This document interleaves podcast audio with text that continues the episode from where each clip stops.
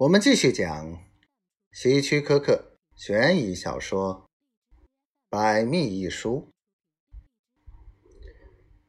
销售的律师走上前来，跟霍利握手。我们一直在和你联络，不过你的办公室小姐说你和用户出去了。他回头看了一眼哈雷兄弟。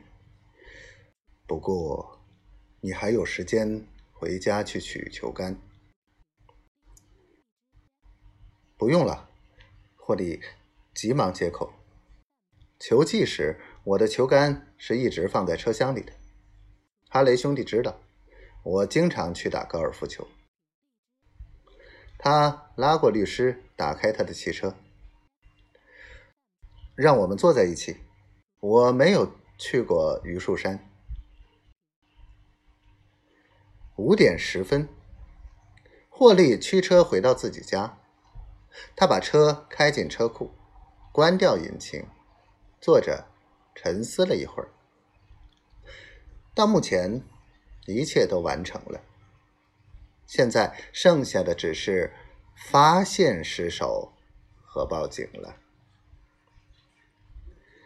他进入厨房，停了一会儿，强压住。恐怖的心情，整个下午萦绕着他的总是丽丝那双恐怖和愤怒的眼睛。此时，他真怕再看到那双眼睛。不过，他自忖，也许他们早就闭起来了。他径直走到地下室门前，向下看去。